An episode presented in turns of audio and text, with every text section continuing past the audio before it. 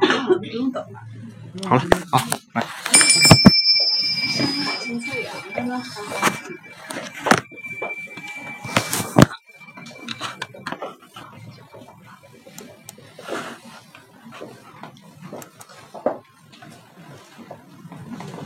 我还差一个。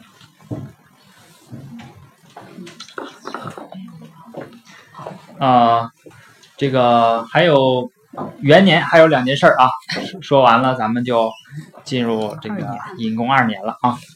呃，冬十有二月啊，这个念寨不念季，寨伯来。寨伯就是郑伯克段于鄢里边有个嗯寨胄，对吧？他是郑国的那个权臣啊，应该是郑庄公的左膀右臂啊。后边呢，他引出了一大堆事儿啊。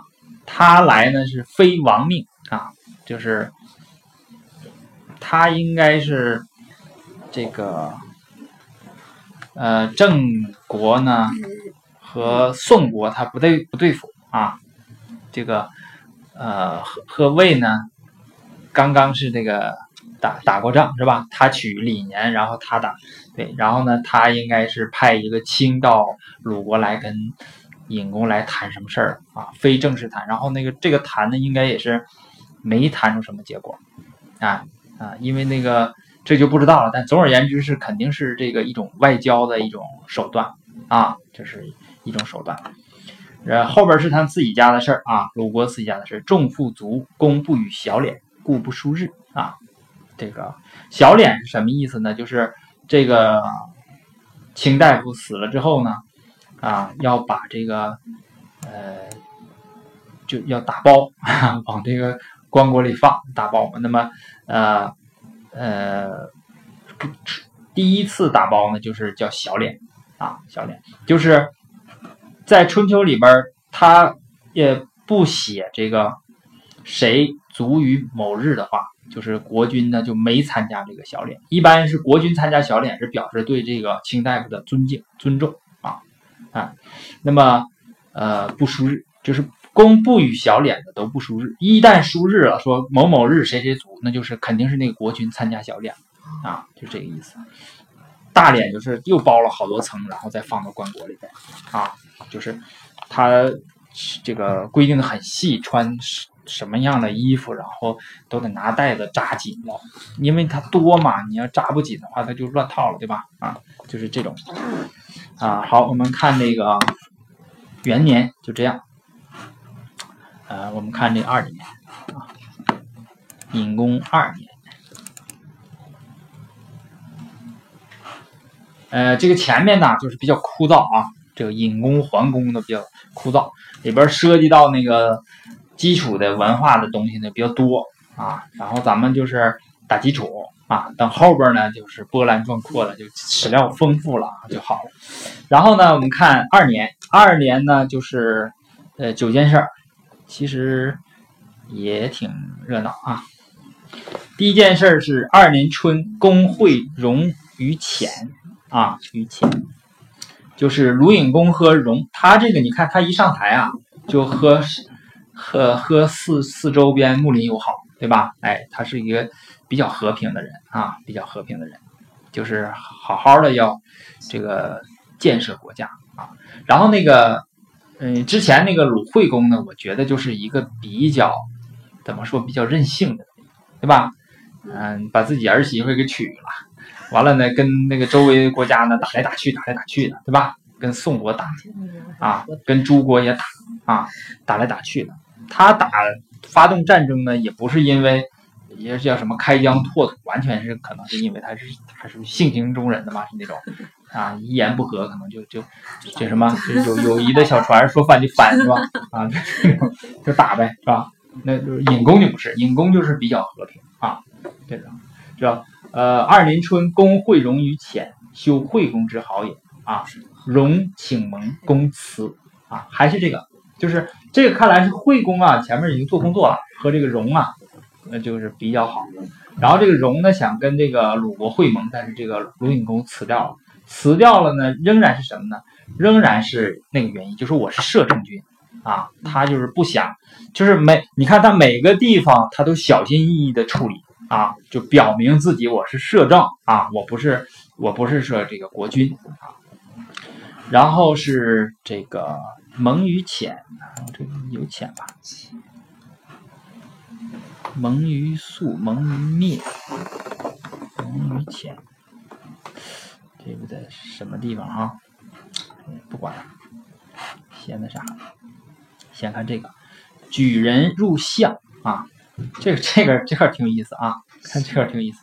呃，举举国呢是一个小小国啊，小国是蓟县，山东省莒县啊。你你说莒县这个这个这个名，你说多长时间了哈？两千七百多年了哈，就是他这一直没改名啊，这就莒县。啊，然后呢，这个这个国呢是相啊，是姜姓啊，在他俩挨着，看莒县南七十里嘛啊，隐公二年，就是就就就这次就给灭了啊，什么意思呢？就两口子的事儿，对吧？举子取于相，相将不安局而归，回娘家了。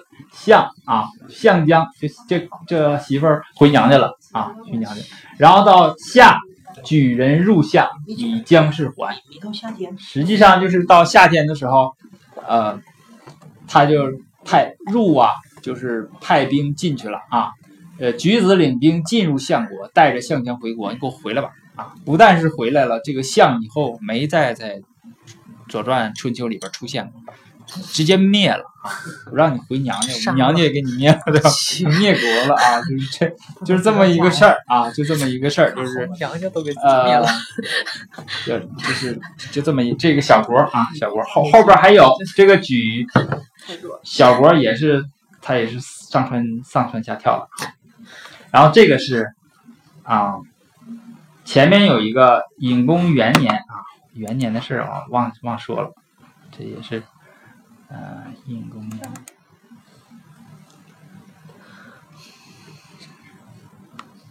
隐公元年有一个什么事儿呢？有一个，啊，是成于朗，我在哪儿去找找不着呢？啊，不，不是，不是，不是，错了，不是，不是，在这儿啊，就接着这个无极啊，呃，吴害率师入籍啊，就是。呃，元年有一个成于朗，就是在哪儿呢？呃，这个是微山湖，看到没有？这是微山湖。这个籍这个国家就在这儿，我这个大概啊，就我这个点儿这个地方。然后那个这个朗呢，就在这个微山湖里边啊。他是那个元元年的时候，鲁国的这个大夫啊，就在朗这个地方建成啊，建成。然后呢？他经里边没写，也是什么呢？也是那个不是鲁隐公的命令啊。他为什么要建呢？到现在你读到这儿，你就知道为什么要建了。他就司空无害入籍啊，这个废其父圣之。他这个无害是卿啊，这个是大夫。他俩领着兵就把这小国给灭了啊。他在朗朗那个地方是建城，是建一个啥？一个入侵的基地。建完了基地之后，转过年来就把那小国给灭了啊！就是派这个废其父啊啊，把这个吉国就给灭灭了啊！吉国，你看他说是附庸国啊，在什么什么什么地方啊？这这个地方写了啊，就是在这个朗这个地方修城，为他做准备啊。这是我写的，呃。这就得说那说到谁了？上次要说要讲那个，因为他这块没意思嘛，啊，我就把后边有意思东西拿到前面来。这个这个吴害是谁呢？是柳下惠的，跟柳下惠有关系。我把柳下惠知这个知识拿出来啊，那个点拿出来。柳下惠要放哪儿？这是柳下惠。我们说，呃，柳下惠一定要讲一讲啊。这也，我觉得这个人非常伟大。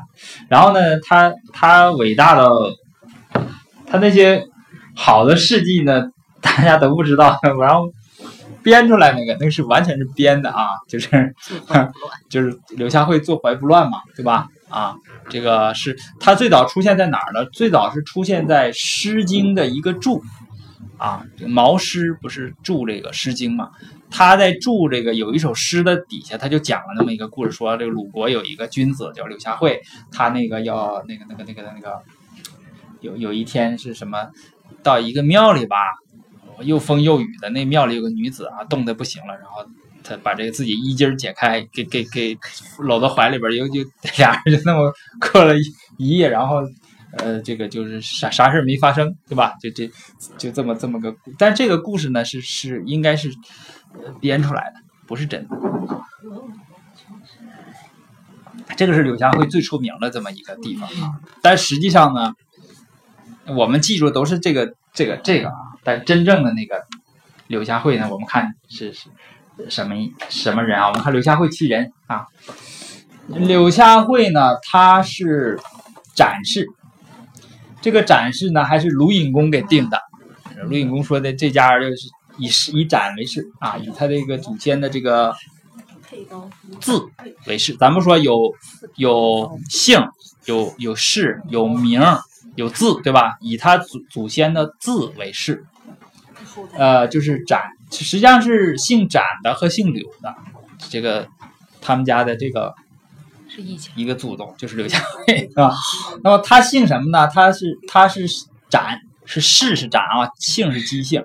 我们也现在我们一说就姓展，对吧？姓展，对，那就展名是霍，展霍，然后字子琴，啊，也有的叫说叫子季，那个在《论语》里边说子琴的，就是指柳下惠，啊，子琴，他的谥号是惠，啊，谥号是惠，他活了一百岁，啊，活到一百岁，嗯，然后他那个这个他这个封的那个地方啊，封地呢就是这儿啊，就是鲁国的柳下邑，所以叫柳下惠，也管它叫柳下季啊，就是啊，因为它字是季嘛，对吧？啊，就管它柳柳下季。这个这个现在好像这个地方就应该有他那个什么什么，他是思想家、政治家、教育家啊，和这个什么文化创始人啊。就是实际上就是跟孔子是一样的，只不过孔子出名了，他没出名啊，他没出名。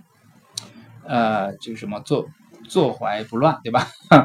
那么他的世袭是这样的啊，鲁孝公就是鲁惠公之父，对吧？也就是鲁隐公的爷爷，知道吧？啊，鲁惠公的父，然后呢，这个这个鲁孝公下边那个呃公的儿子呢叫公子，对吧？公子展，公的孙子呢叫公孙，嗯，夷伯啊，再往后边就不能就不算了，就分出去了，就不算这国呃国君这家了啊。那么叫吴害，就是刚才我们说那个吴害是卿啊，是卿，他那当时是鲁国的一个卿啊，就是吴害。然后吴害的儿子就是展禽，就是柳下惠。所以说刚才说那个吴害呢，是跟柳下惠什么关系啊？是柳下惠的爹啊，是他爹啊。那么呃，你看啊啊，绕绕糊涂了啊，绕糊涂了。听着是好多圈儿。呃，这个这个公子展和鲁惠公是同辈儿的，是鲁隐公他叔，对不对？对。啊，然后这个仪伯呢，跟这个鲁隐公是一一一一辈儿的，对吧？然后这个吴害呢是鲁隐公下一辈儿的，对不对？啊，然后呃，柳下惠呢是鲁隐公的孙子辈儿的，对吧？对吧？啊，分清楚啊。然后我们说一下这个，好，这个是柳下惠是谁？大家知道了吧？他姓展啊，氏是展啊，叫霍，然后字子禽，所以我们要真正的按春秋时候称呼他呢，就得把他称为子禽啊，就 这样。那么他呢，就是在读《战国策》的时候呢，哎，这段我也给大家讲一下啊，这段有意思，就我们看一下这个，就是刚才你们是不是还不理解？就是为什么鲁隐公修个城门，人家也不听他的？完了出兵跟人打仗，然后跟人外边都都都签约了啊，也不是管不对。然后我们看一下啊，确实管不了。别说最大的，管卿就是君君王管，卿管不了，管最小的。你看，天子、诸侯，然后是卿大夫，然后是士，士是最小的啊。士往下传呢，就还是士。它是这样啊，嫡呢往下传就是，比如说呃诸侯，比如说你是侯爵，对吧？你传给你的嫡长子呢，这个嫡长子仍然是侯爵。但是如果你是庶出的，你就降一下，由侯就降为就变成大夫了，对吧？如果大夫的呢也一样，呃，庶出的呢就降为士了，士往下传就永远是士，不会再降啊，再降就是庶人了，那就犯错误啊。那么这个是这个这个人叫什么呢？这个人叫严处，这个人是一个士，就最底级最底级的那个贵族。然后齐宣王是什么呢？是王啊，嗯啊，是不是王？是诸侯啊，对吧？齐是侯侯爵嘛，对吧？齐宣王见严处，曰：“处前。”说这个严处，你过来，过来。呃，处，你看他咋说？王前前，你往前来你，过来。这个士啊和王啊，你看，你你你你别你别说修个门了，对吧？你这个连连这个比修门还小的事儿呢啊！宣王不悦，那当然不不高兴了，对吧？我让你上前，你你让我去上，完了左右，这肯肯定啊，对吧？那领导不高兴了，旁边左右的肯定就得说，你就说说那个跟这个是跟谁说？跟这个严处说的，说王人君也，处人臣也。王说处往前，你却说王往前，怎么能这样呢？嗯可乎？对吧？嗯处对曰，你看他咋说的啊？他说：“夫处前为目视，王前为趋势。”什么意思呢？我往前，我是贪慕什么高工资、高待遇，对不对？啊，巴结王往前呢是礼贤下士，对吧？哦我我就不去那个贪图这个东西了，让这我们的大王礼贤下士吧。你看多会说啊，多会说，这会说吧，对不对？然后你看这个，然后王愤然作色曰：“脸儿都变了啊，脸儿都变了。”说：“王者贵乎？是贵乎？说是王者贵呀、还是你这个小小士贵呀、你看他他他怎么说？他说：“士贵而王者不贵，针锋相对。我我们才贵，你们这个不贵啊。”王说：“有说乎？有证据吗？嗯啊，你怎么这么这么说呢？有证据吗？你看底下说啊，处曰有有，昔者秦攻齐，秦国打齐国的时候，他发布一条命令，令曰：有敢去柳下祭陇五十步而樵采者，死不赦。柳下祭陇就是柳下惠的坟，有就秦国告诉自己那个军队发命令啊，说有人要是去柳下惠那个坟五十步之内去砍柴的，叫杀无赦。啊，然后呢，后边他又说，他说能有齐王头者封万户侯，啊，赏金千亿，就是能把那个齐王脑袋砍下来的，我给他万户侯啊，我我有价。那你看，由由是观之，生王之头啊，曾不若死士之龙也。宣王默默不悦，不吱声。谁贵呀、你看，我给你举个例子，对吧？你你到你你对吧？你这坟前才活着的王还有价钱，人家那个死了的士那个坟，对吧？你到那儿去，呃，那个那个去去去采采砍柴嘛，樵嘛，砍柴都不行，就是杀无赦，对那么这后边儿我就不说了啊，你们可以下读本再看啊。那就是后边儿依然是那个辩论，针锋相对，就直直到把那个把他把自己这个观点这个计策献完之后，然后就齐宣王就决决然而退，就说我也不也不要你的什么俸禄啊，我不要什么什么东西啊，就是就我就是来献策，把策献完就走，就都就是你看春秋时候那个士就这个就这样，就是真是谁谁我也不服我就是不服，对吧？那个人怎么怎么怎么说呀？这个这个就是就是这样人啊。但是这里边有一个就这个事儿，就关键在这儿啊，就这个事儿呢影响力是非常大，就在当时是大家都知道，就是你们想想，秦去打这个齐啊，他为什么会发布这样的命令？就说明柳下惠的这个影响力怎么样？非常巨大嗯啊，巨大！如果你去攻齐的话，一旦是自己那个兵管不住了啊，那兵不就是一发生兵乱的话，就是那个烧杀淫掠什么都有啊。他如果去把这个柳柳下惠的墓要是破坏掉了，那你整个秦国的声誉就倒了。说你怎么能这样，对吧？就是大家肯定就会他就会丧失民心，所以说他才会下这种命令。从这条命令来看，我们就知道。刘下惠不是一般人，绝对不是一个什么因为坐怀不乱的人才才才能说有这种待遇，就是他的影响力是非常大的啊，就是难难以想象。然后，哎，我就发现这个柳下惠原来是这样，这是这个是他的译文啊，你们回去不愿意看原文，看译文也行啊。然后呢，这个是《吕氏春秋》的，前面是《战国策》的啊。这个有意思，这个也是我们看出这个刘夏惠是个什么人啊？这个在这儿说齐西齐攻鲁，求其岑鼎。呃，这个齐国去打鲁国啊，要什么呢？要鲁国的镇国之宝，叫岑鼎，就是一个鼎啊，青铜器一个鼎。然后呢，这个鲁侯啊，你看鲁侯委献他鼎而请蒙焉，齐侯不信，就。鲁侯就悄悄拿一个别的鼎，说这是岑鼎啊，说咱俩 别打了，咱和谈吧，你别打我了啊，我把这东西给你。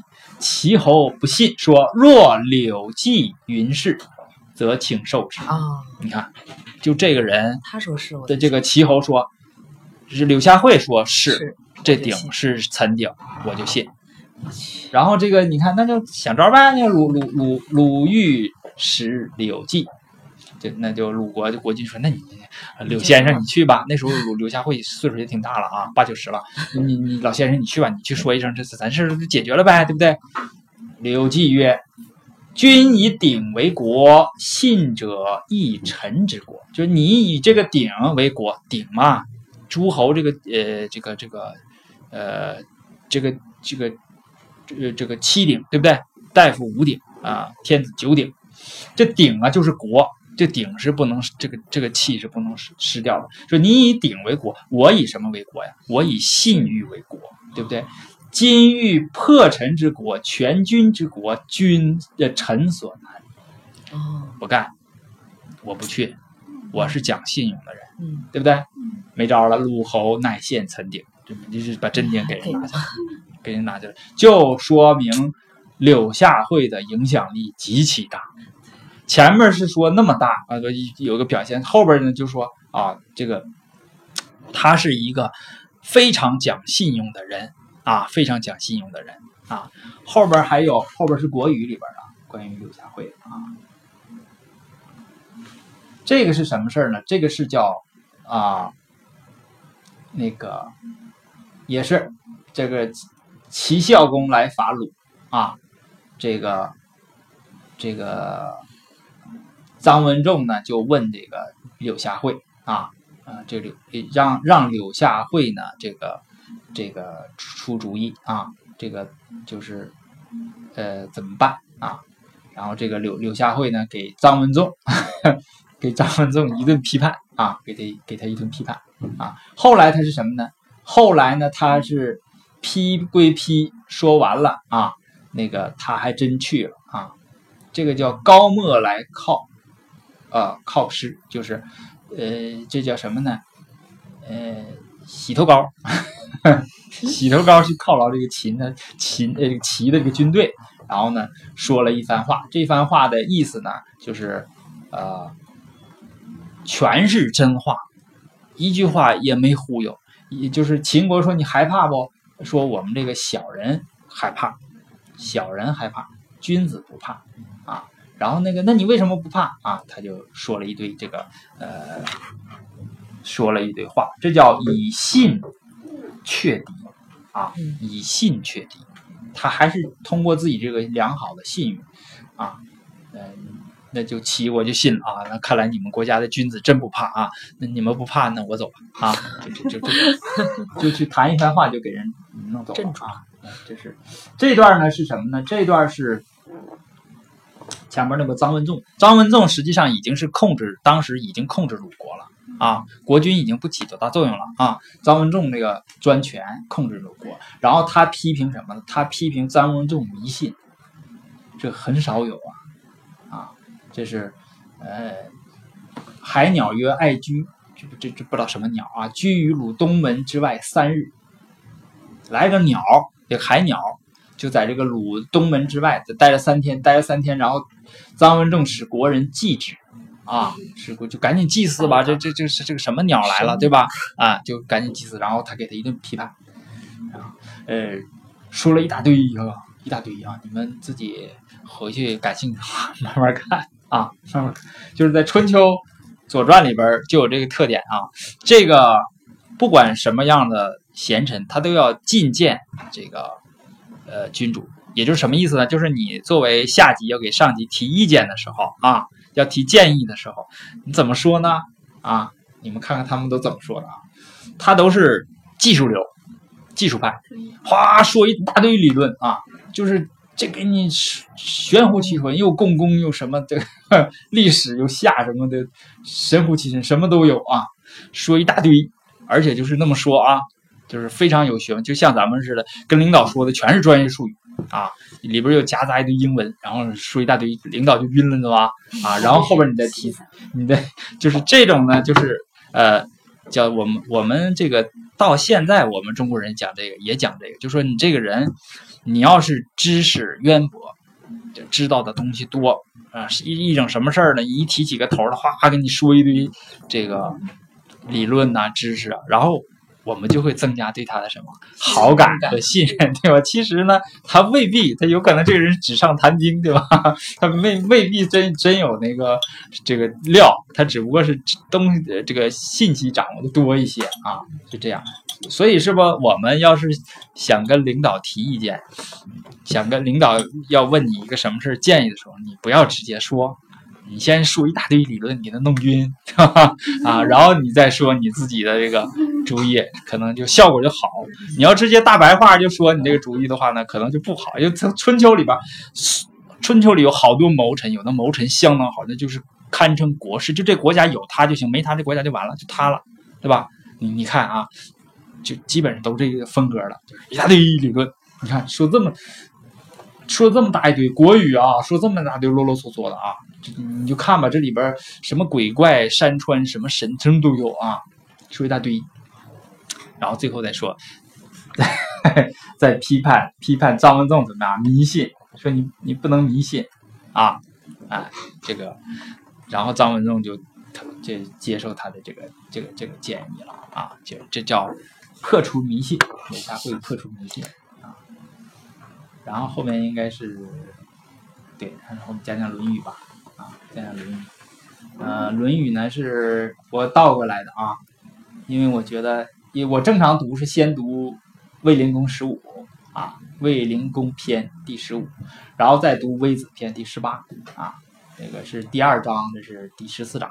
但是呢，它这个逻辑呢，应该是这个在前面，这个在后边。我们先看一下这个，柳下惠为士师，这个士师是法官，哎，柳下惠做法官，三处就是三次被撤职，所以他是啥呀？啊，海瑞嘛，海瑞罢官嘛，是不是？他是海瑞，可不是什么。一想柳插会什么坐怀不乱，以为他是个文，是个什么很文弱的、文绉绉的文人，不是，还是很猛，这人很猛的啊！你想想，这三次被罢官，那这这个，然后人曰：“子谓可去乎？”说那你看，有那么多人国，那那么多国家都想用你，高薪聘你，你就跳槽呗，对吧？然后呃。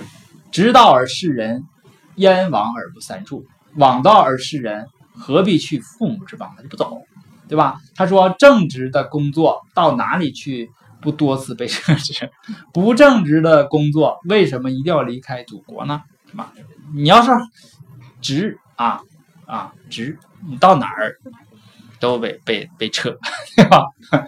这老先生很明白是吧？很明白，就是。呃，前后边的我我不管啊，我就觉得前面就是这一段就说明他当法官一定是非常正直，而且他的信用是非常高的啊，才使得在那种礼崩乐坏的那种环境里，他三次被罢官啊，三次被罢官。后边是威灵公十五啊，微子呢这一篇讲的都是贤人的那种思想，义民的那种思想啊。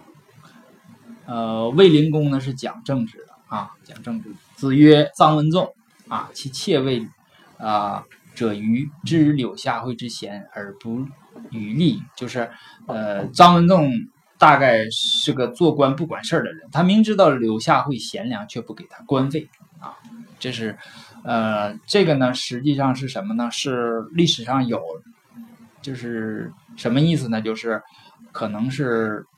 啊，我看过，我忘了是什么地方我看过，我忘了啊，不是国语啊还是什么？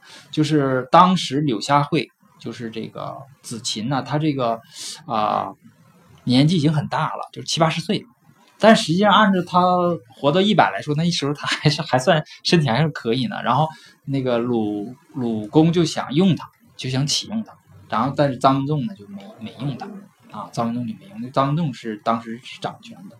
这个是这句话是这这段什么意思？就孔子替柳下惠鸣不平，说你张文仲你干嘛了啊？有这么好人你不用，那你是干啥吃的，对不对？这张文仲大概是个做官不管事的，就是刚就像我们现在话说，张文仲你是干嘛吃的？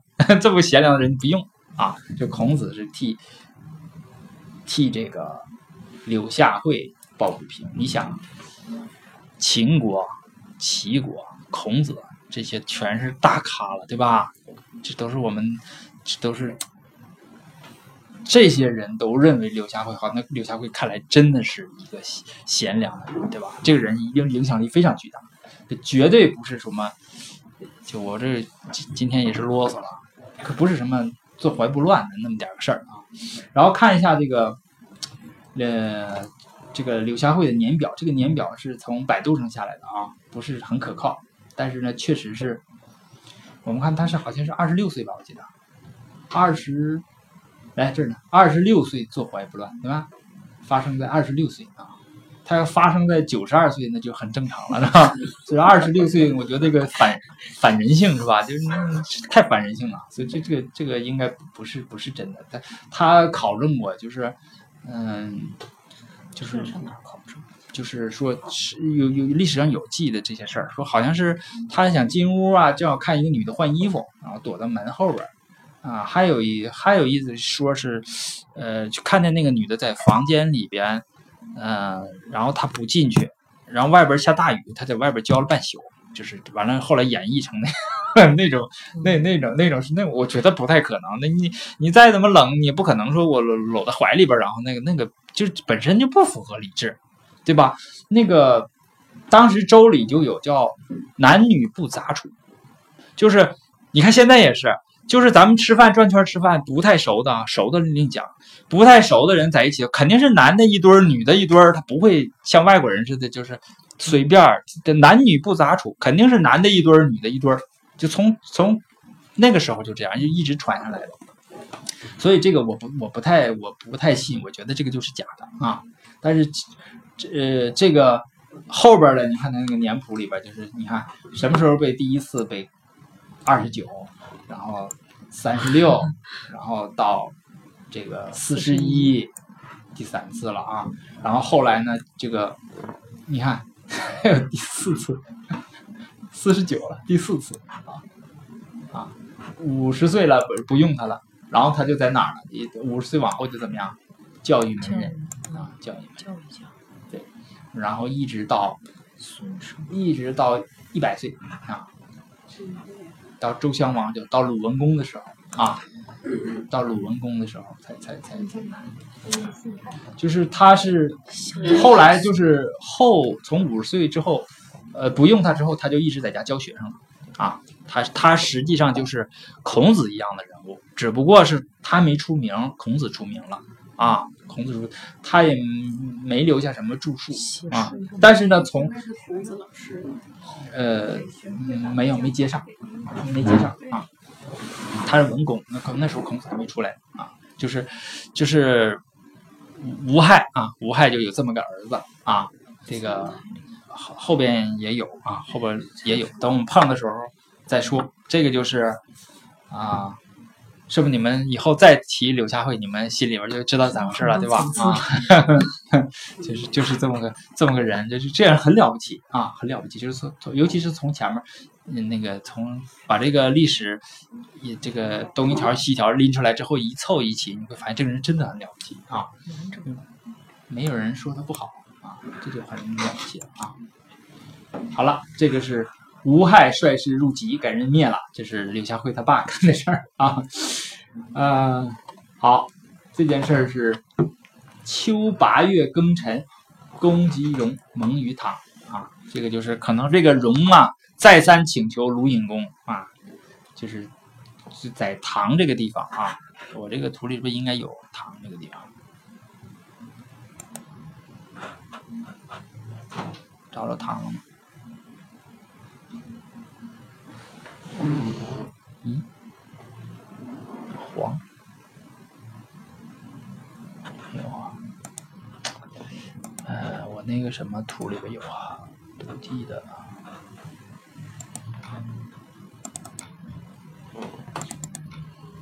看这个绒是在什么地方啊？它应该是在它俩，呃，在它俩中间那个位置。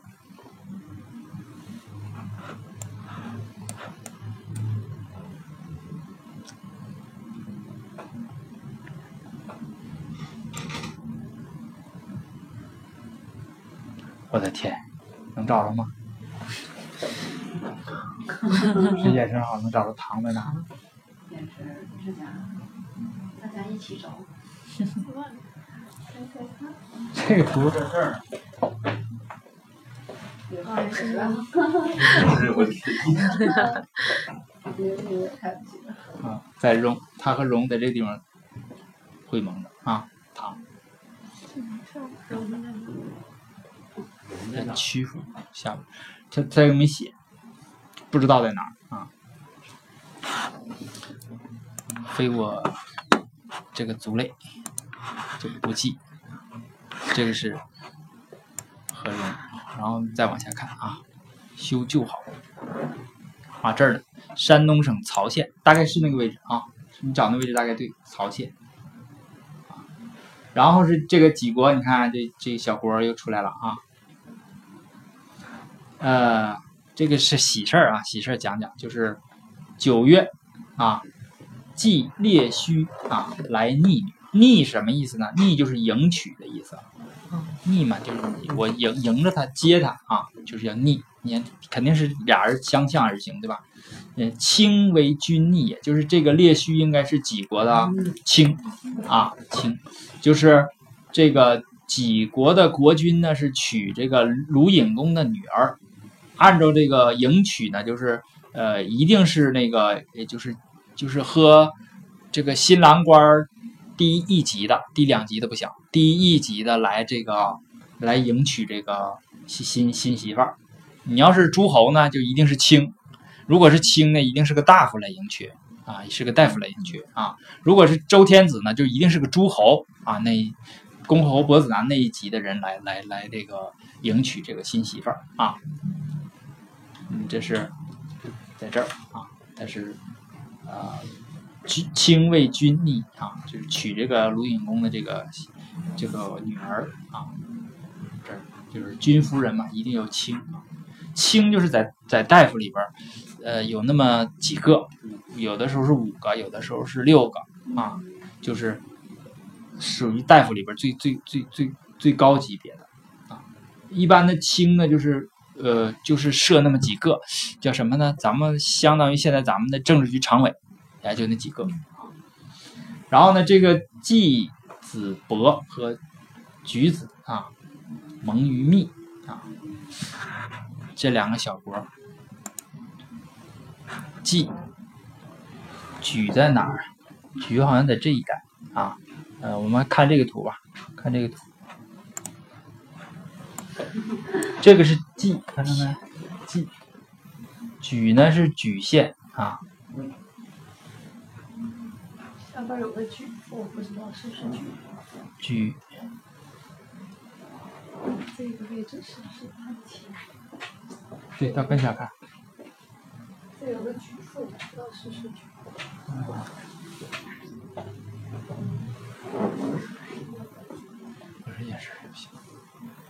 啊，反正就是，你回去回去自己慢慢找啊，慢慢找啊，就是在就是在山东省啊，山东省这个，他俩在在这个在密这个地方啊，在密这个地方，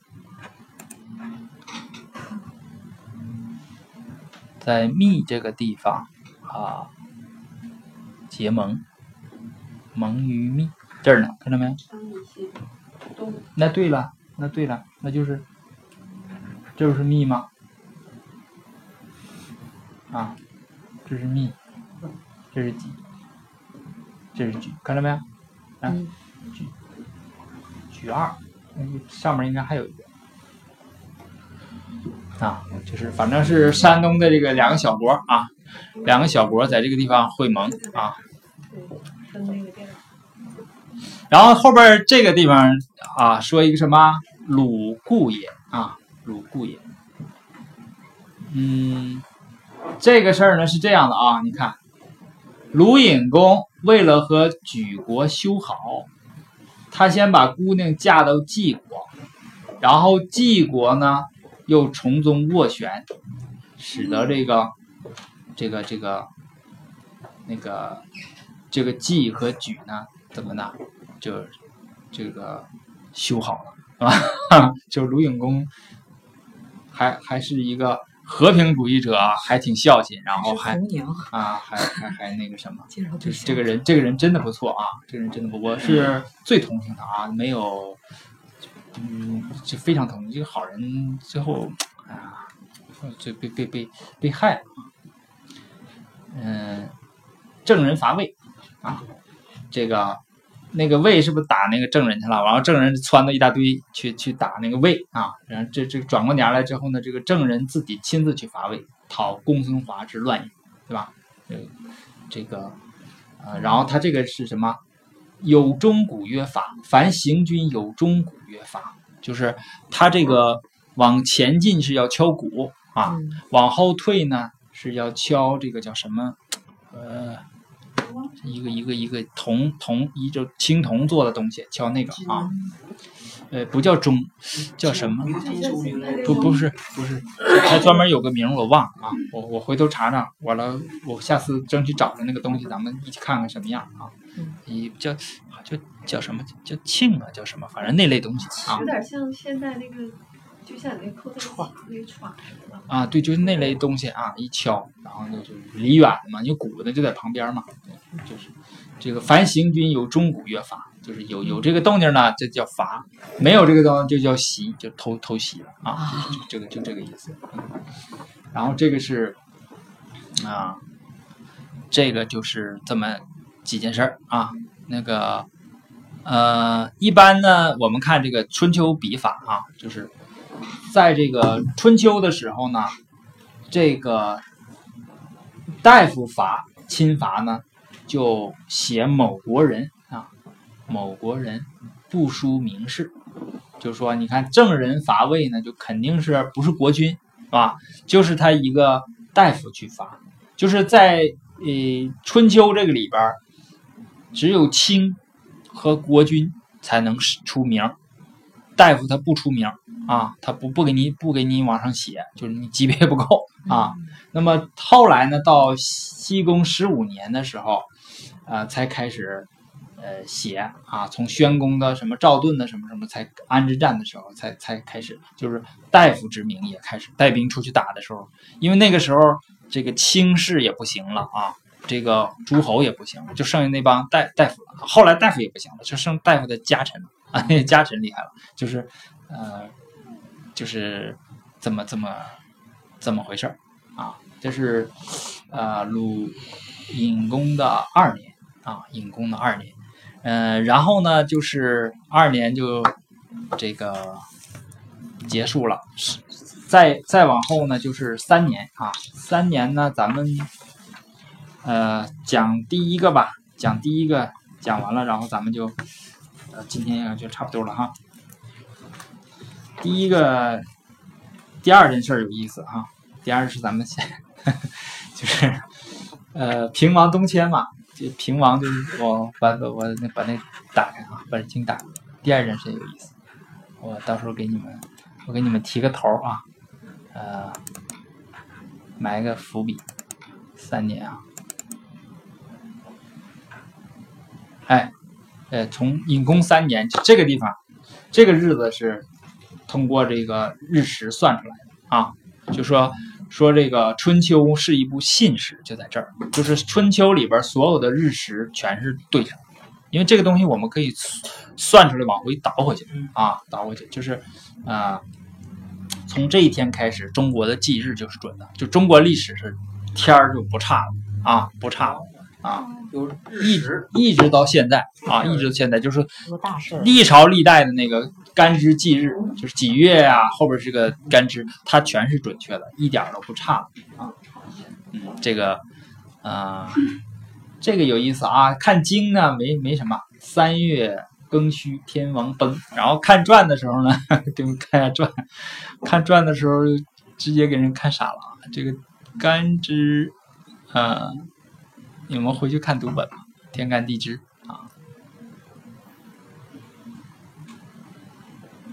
看啊，经的时候是什么？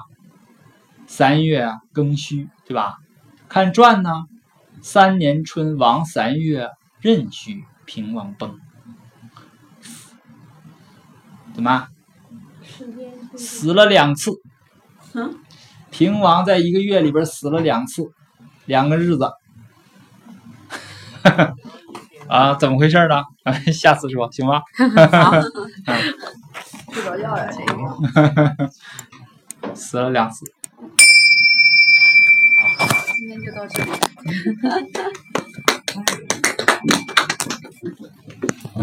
下次咱时间都固定了，还是每周六的十九点十分。哦，好。嗯。